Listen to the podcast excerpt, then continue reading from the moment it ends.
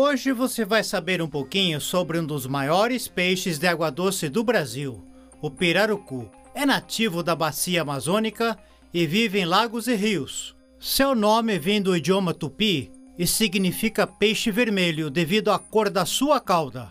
É um animal que come de tudo um pouco.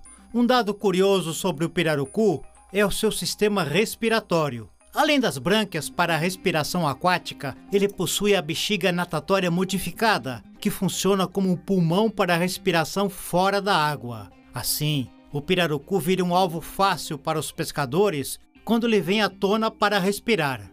O estoque pesqueiro deste peixe diminui quando o ritmo da pesca predatória supera a capacidade de reprodução do pirarucu.